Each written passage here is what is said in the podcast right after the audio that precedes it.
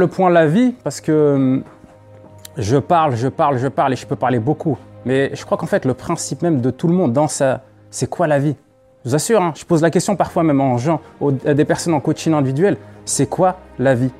Et je peux vous assurer que 80% des gens ne savent pas répondre à cette question. Ils comprennent pas c'est quoi la vie. Ok, je vais travailler, je vais gagner de l'argent, je vais faire ci, mais c'est quoi C'est quoi ton sens de la vie?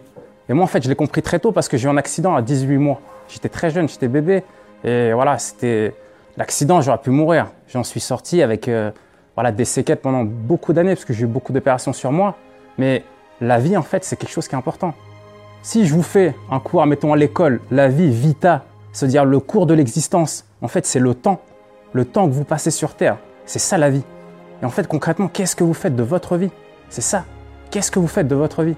Et je me suis dit qu'en fait, moi, il fallait que je fasse quelque chose, au-delà de travailler classiquement pour une société, quoi, qui soit pour moi, mais qui apporte quelque chose aux autres, qui élève les personnes vers le haut. Concrètement, en fait, ce qui se passe, c'est que dans votre vie, à titre personnel, on n'est pas des clones. C'est-à-dire qu'en fait, on a tous une capacité ou un potentiel. C'est sûr et certain.